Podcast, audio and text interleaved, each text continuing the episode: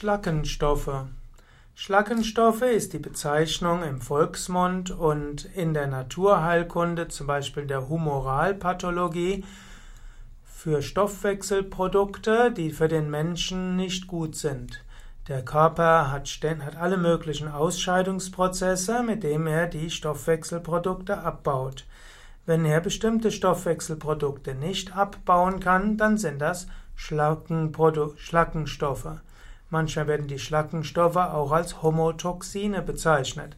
Im Ayurveda spricht man von den sogenannten AMAs. AMA, das ist das, was man als Schlacken- oder Schlackenstoffe bezeichnen kann. Lange Zeit hat die Schulmedizin gelächelt über das Konzept der Schlackenstoffe, aber auch in der Schulmedizin sind die Schlackenstoffe sehr wohl bekannt.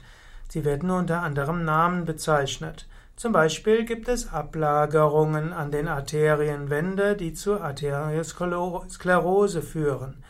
Es gibt zum Beispiel Ablagerungen im Zwischenzellgewebe.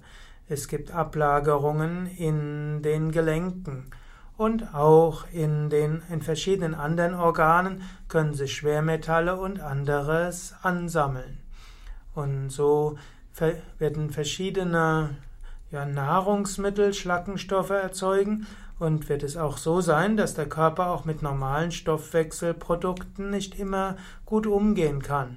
Auch teilweise geschädigte Zellen, die nicht abgebaut werden und nicht ausgeschieden werden und die aber keine wirkliche Funktion mehr haben, sind auch eine Form von Schlackenstoffen. Und so spielt sowohl im Ayurveda wie auch in der Naturheilkunde und der traditionellen chinesischen Medizin die Ausscheidung von Schlackenstoffen eine wichtige Rolle. Im Hatha Yoga macht man das zum Beispiel mit Kriyas, mit sogenannten Reinigungstechniken, mit denen man die natürlichen Ausscheidungsorgane in ihrer Wirkung unterstützt. Zum Beispiel kann man mit Neti, also mit Salzwasserspülung der Nase, kann man die Schleimhäute der Nase besser funktionieren lassen. Wenn du regelmäßig Neti machst, dann bekommst du weniger Heuschnupfen und auch seltener Erkältungen. Wenn du zum Beispiel auch mit, einem, mit Salzwasser gurgelst, vielleicht sogar mit Salzwasser und ein, ja, einer Messerspitze von Turmeric, dann hilft das auch, dass deine Kehle sich wohlfühlt. Und wenn du mit einem Löffel die Zunge von hinten nach oben, vorne sanft abreibst oder auch mit einem Zungenschaber, dann können dort Schlackenstoffe von der Zunge und der Zungenwurzel entfernt werden, was die Wahrscheinlichkeit für Husten, Erkältung, Heiserkeit reduziert. Wenn du Kapalabhati übst, dann kann das helfen, dass du Schlackenstoffe aus der Luft besser eliminierst.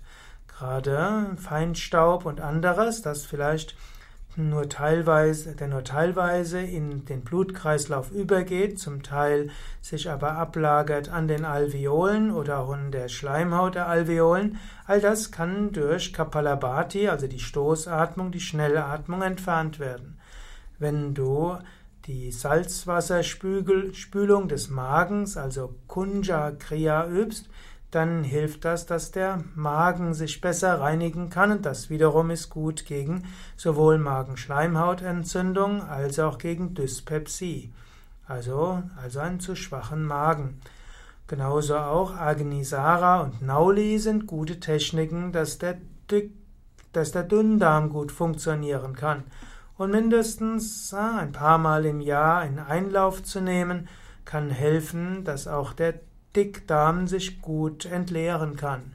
All das hilft den Ausscheidungsprozessen. Und wenn du außerdem vielleicht ab und zu mal fastest, dafür umso mehr trinkst, dann hilft das auch, dass der Körper zum Beispiel defekte Eiweißmoleküle abbauen kann, dass er Zellen, die nicht mehr so richtig sind, abbaut und dass er auch im Zwischenzellraum hm, Schlackenstoffe eliminiert.